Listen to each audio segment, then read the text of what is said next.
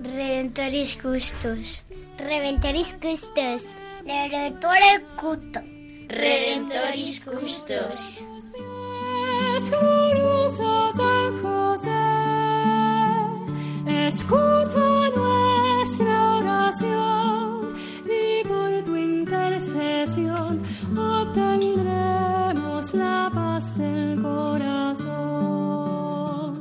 Comienza Redemptoris Custos, dirigido por el Padre Leocadio Posada.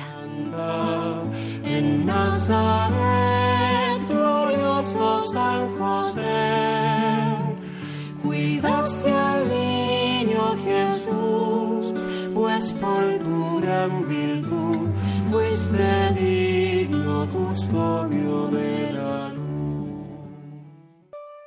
Del Evangelio según San Mateo. José, hijo de David, no temas recibir a María, tu esposa, pues lo concebido en ella es obra del Espíritu Santo. Dará a luz un hijo, y le pondrás por nombre Jesús, porque él salvará a su pueblo de sus pecados.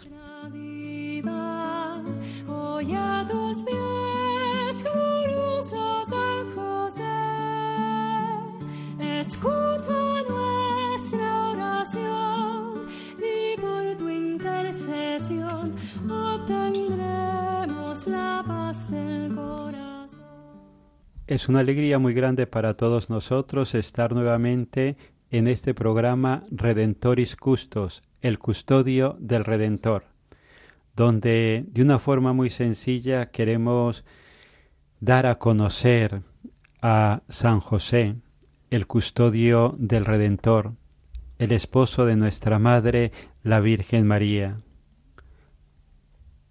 De Jesús sabemos bastante, hemos escuchado bastante, hemos leído bastante, al igual que de nuestra Madre la Virgen María, pero no así de San José. Y por eso queremos que en este espacio de Radio María nos podamos acercar un poco a la persona de San José, conocerlo, amarlo, imitarlo. Lo vamos a hacer de una forma muy sencilla y es compartiendo sobre vosot con vosotros una novela titulada La sombra del Padre, del autor polaco Jan Dobrasinski.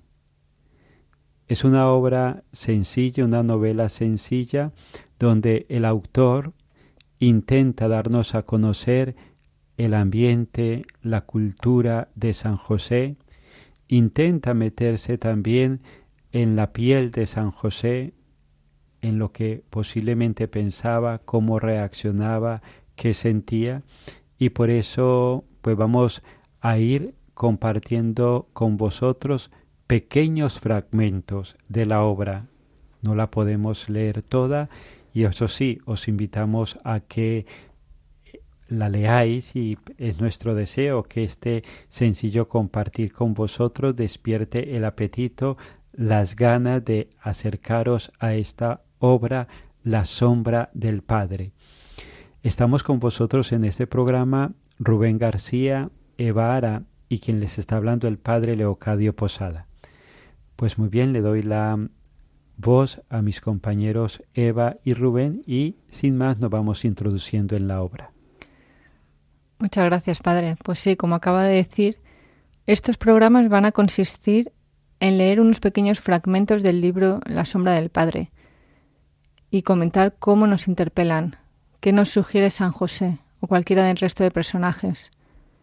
El primer fragmento de hoy es una conversación del capítulo 2, en la que intervienen San José y el sacerdote Zacarías, que versa principalmente sobre la vida de Zacarías e Isabel, que como sabemos es la prima de María, y también sobre el futuro de San José. Dice así Zacarías. Mi vida llega a su fin. Es mi último año de servicio. Luego no volverán a llamarme. El Altísimo me ha dado la prueba de que no está satisfecho conmigo. Pero acuérdate de Job, Dijo José. Buscaba febrilmente algo que pudiera sacar al otro del fondo de su desesperación. Sus amigos pensaban que el Altísimo le había castigado. Sin embargo, él se sentía inocente. ¿Hay alguien que pueda sentirse realmente inocente? Las palabras de Zacarías cayeron con lentitud trágica. Yo de todas formas he encontrado mi culpa. Estuvo José a punto de preguntar. ¿Y qué has hecho? No obstante, se contuvo. Sentía que, si Zacarías había empezado a hablar de sí, debía llegar hasta donde él creyese oportuno. No podía sustraerse a escuchar sus confesiones, pero tampoco podía urgirle en nada. Una falta pesa sobre mí. Zacarías seguía hablando despacio, totalmente tranquilo en apariencia. He dado muchas vueltas y la encontré en mí. Se detuvo un instante. Soy culpable de amar a mi esposa. Lanzó finalmente. ¿Culpable de amor? repitió José estupefacto. ¿Cómo se puede faltar amando? El amor ha de tener un límite. Pero si tu amor no te ha apartado del servicio.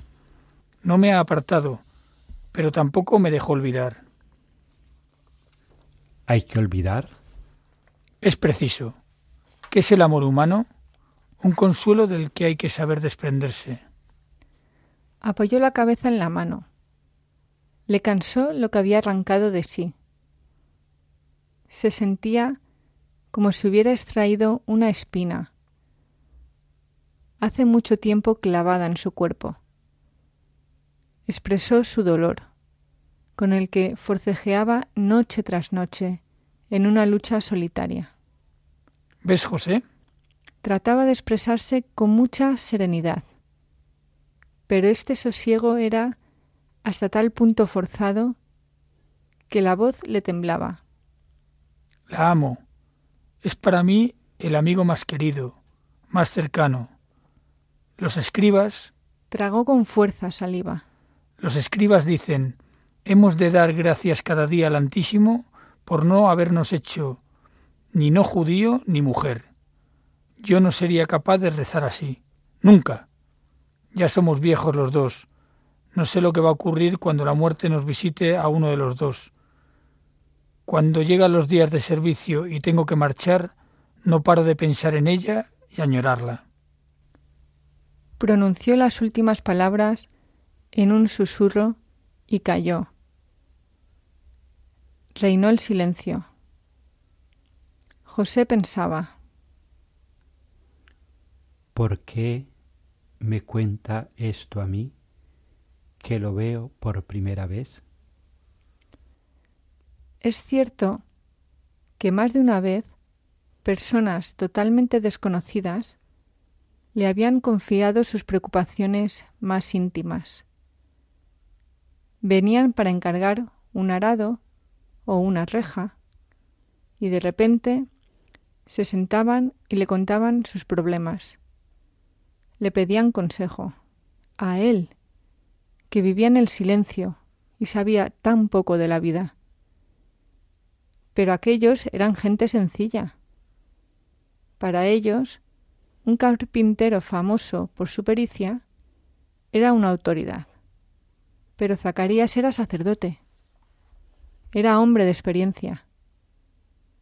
Haciendo un esfuerzo, como si tratara de levantar un gran peso, empezó a decir No me comparte, no me compete a mí hablar de esto, Zacarías. No conozco la vida.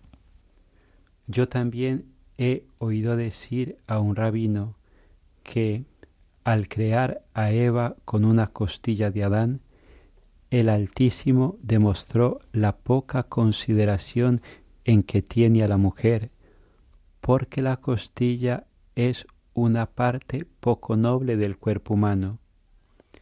Se dice, la mujer ha sido creada para el hombre, para hacerle la vida más fácil y más agradable. Pero nosotros sabemos cuánto querían nuestros patriarcas a sus esposas. Que heroicas eran Débora y Judith. La mujer no puede ser solo para el hombre.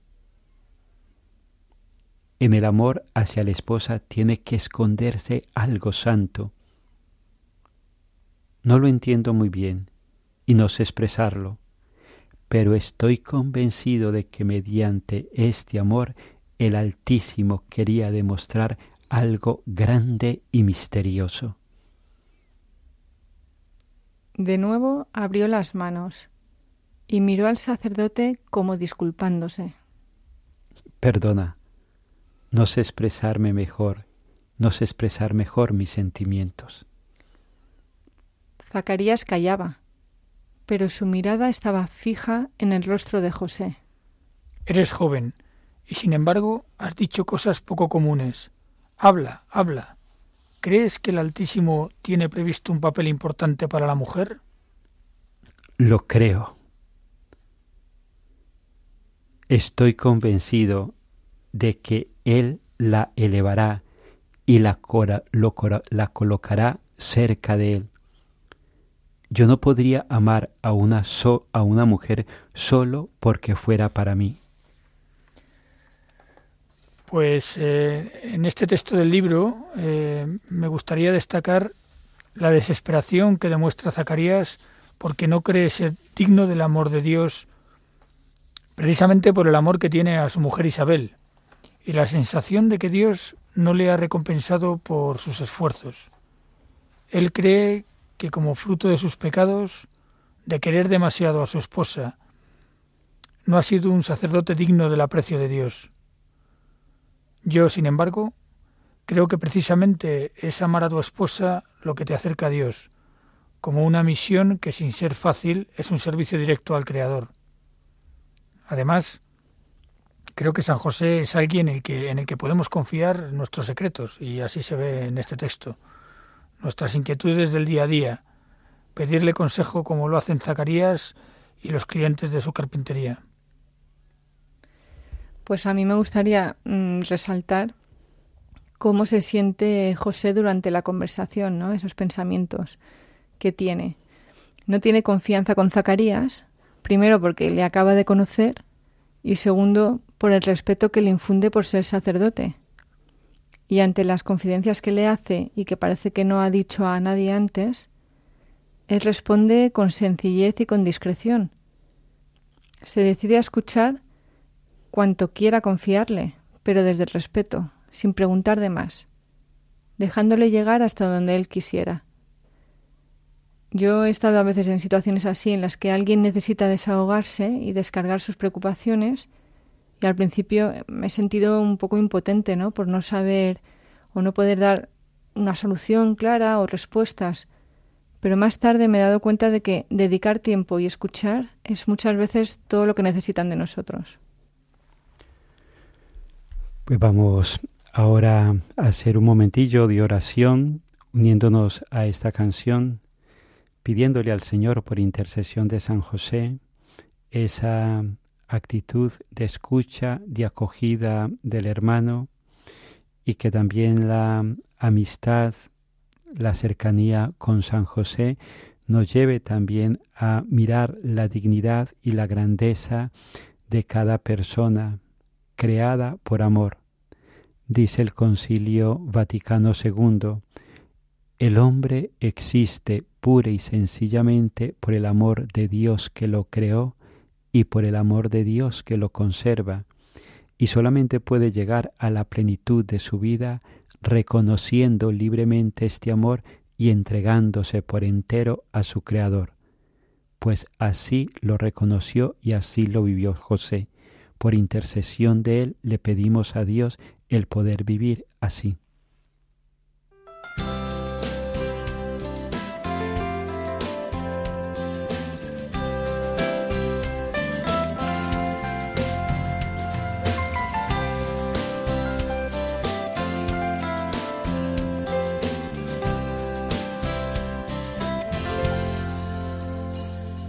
José, te sangran los pies,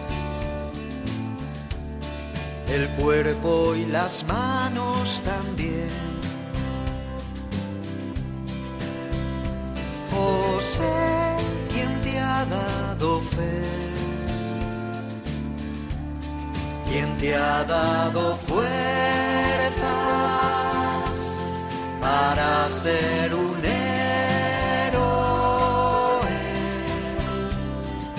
José al verte pasar. Comentan y dicen de ti.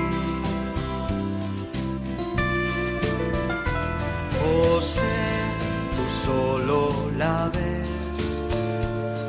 A ella y la quieres seguir.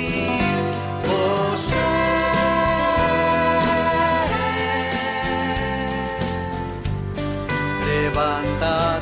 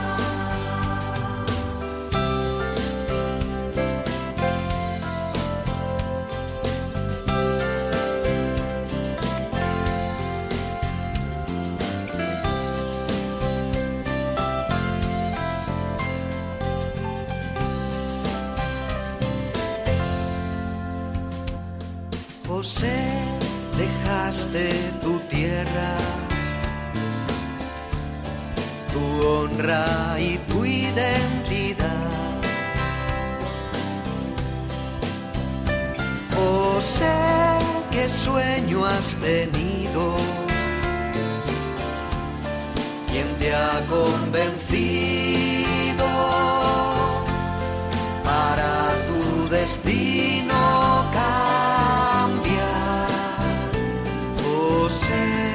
recorres desiertos,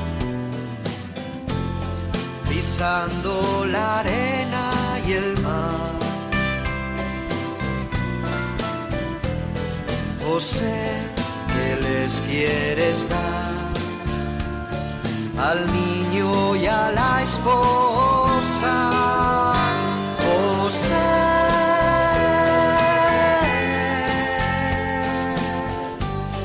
levántate y empieza a andar.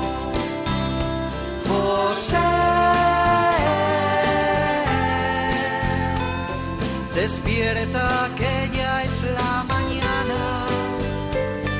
Despierta que ya es la mañana.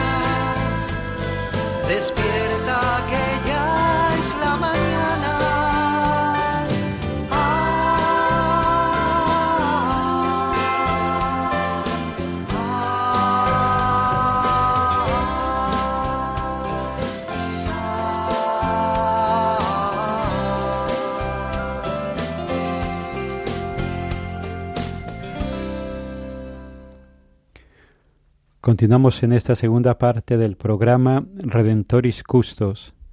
Estamos con vosotros Rubén García, Eva Ara y el padre Leocadio Posada. Vamos a continuar compartiendo con vosotros sobre esta novela La sombra del Padre. Cuando se habla de la sombra del Padre, se está hablando como de San José como esa humilde sombra del Padre Eterno al cual se le confió la custodia de nuestra Madre la Virgen María y de Jesús. Pues vamos a continuar compartiendo con vosotros algunos fragmentos de esta obra y que el deseo es que aquellos que nos estéis escuchando os podáis animar a leer la obra completa, puesto que nosotros aquí sencillamente cogemos algunos fragmentos desde los cuales queremos acercarnos un poco a la persona de San José y compartirla con vosotros. En esta segunda parte hemos decidido seleccionar un fragmento en el que San José comparte una bonita conversación con Isabel, la prima de María, cuando éste aún no conoce a la que será su esposa. Después del diálogo que tuvo José con su marido, Zacarías, que leíamos en la primera parte del programa. Pues comienzo con la lectura. José reemprendió el camino hacia casa, cuando de repente alguien le llamó en la oscuridad. José, hijo de Jacob, párate un momento. Se detuvo. No distinguía la figura de la mujer, pero inmediatamente supo quién le había llamado. Te escucho, Isabel. Perdóname que yo, siendo mujer, me dirija a ti, pero soy vieja y he oído tu conversación con mi marido. Quería agradecértelo. ¿Qué me quieres agradecer? Que has dispersado los negros pensamientos que habían penetrado en su alma. Pero si no he dispersado nada. Claro que sí. Se ha ido a descansar tranquilizado. Y quiero agradecerte también lo que has dicho respecto de la mujer y del amor. Yo pienso así, así lo siento. ¿De dónde te han venido semejantes pensamientos? Incluso los profetas hablan mucho en contra de la mujer. Y sin embargo, da la impresión de que ellos también presentían algo. Tú, Isabel, se dice que conoces la escritura. La conozco, pero las palabras de los profetas están llenas de misterio. Es cierto, pero cada uno tuvo madre. Yo apenas recuerdo la mía. Sin embargo, pienso en ella con respeto y amor. No podía pensar mal. Aquel de quien hablan los profetas tendrá que tener una madre digna de él. ¿Hablas del Mesías? Sí. Se habla mucho de él en estos días. Conozco a una anciana en la ciudad plenamente convencida de que ha de verle antes de morir. ¿Crees realmente que aparecerá en nuestra época? Tantas generaciones han estado esperando y murieron sin haber conseguido vivir para ver. Se mantuvo a distancia y seguía hablándole separada de él algunos pasos. No podía ni distinguir su figura en la oscuridad. No sé, Isabel. Es tu esposo quien debiera saber si realmente el tiempo de la llegada del Mesías se ha cumplido. Si los pensamientos de aquella mujer fueran reales, tendría que vivir ya la que va a ser su madre. Bendito el vientre de aquella cuyo hijo libere a la mujer del desprecio. Porque Él lo hará. Estoy convencido. Que la bendición descienda sobre tu cabeza, José, por estas palabras. Bueno, pues eh, en, en este bonito diálogo sorprende el respeto que la mujer muestra al hombre en la sociedad judía, pero a la vez el agradecimiento de Isabel a José, desde la humildad, por los buenos y sinceros consejos que ha dado a Zacarías, defendiendo el papel de la mujer y la importancia del amor en la obra de Dios.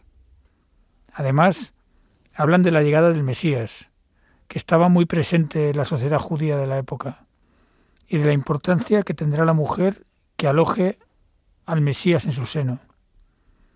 Siempre me he preguntado por qué algunos cristianos protestantes le restan total importancia a la elegida para traer al mundo al Señor. A mí me parece que hay que darle importancia a la Sagrada Familia, porque santos fueron y son María, José y Jesús. Pues a mí me parece muy interesante y actual. Visto el valor que ha tenido la mujer en la sociedad, al final, como dice el Magnificat, él se ha fijado en la humildad de su esclava. Él enaltece a los humildes. La mujer era una servidora, servía en su casa a los suyos, en primer lugar al esposo, después a los hijos, luego otros familiares, también acogía en casa a amigos y les atendía.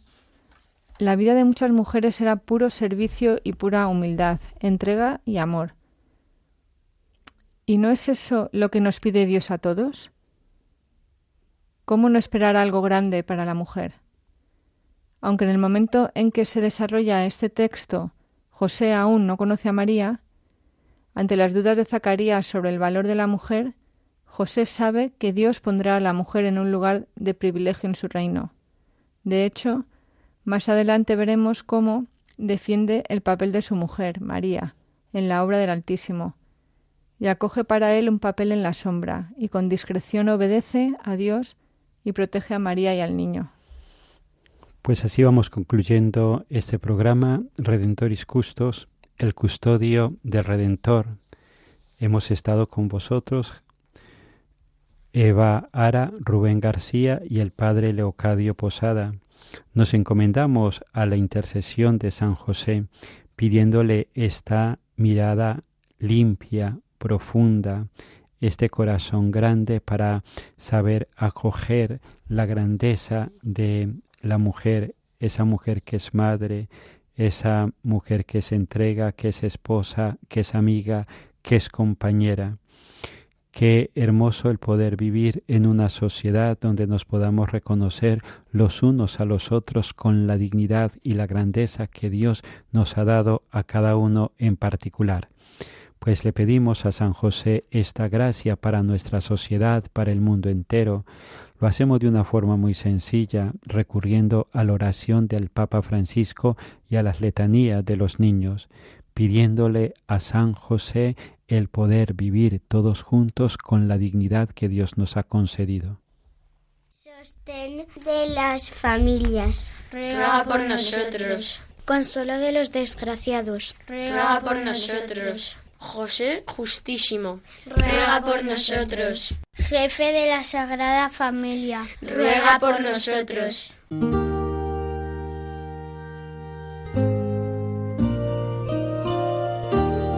Salve, custodio del Redentor y esposo de la Virgen María.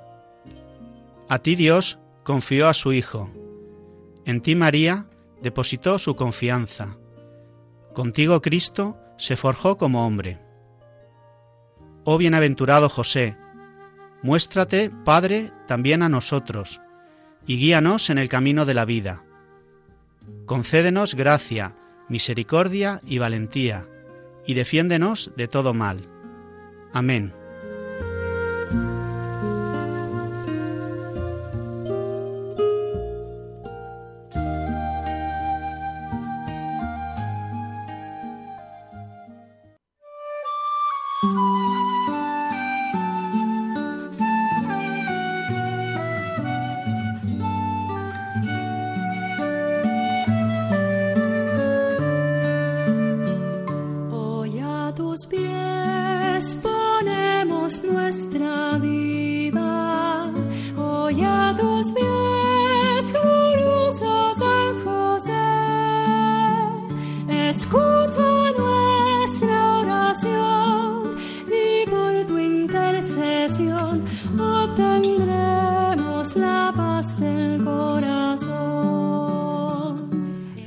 Finaliza en Radio María Redemptoris Custos con el Padre Leocadio Posada. En Nazaret, glorioso San José, cuidaste al niño Jesús, pues por tu gran virtud fuiste digno la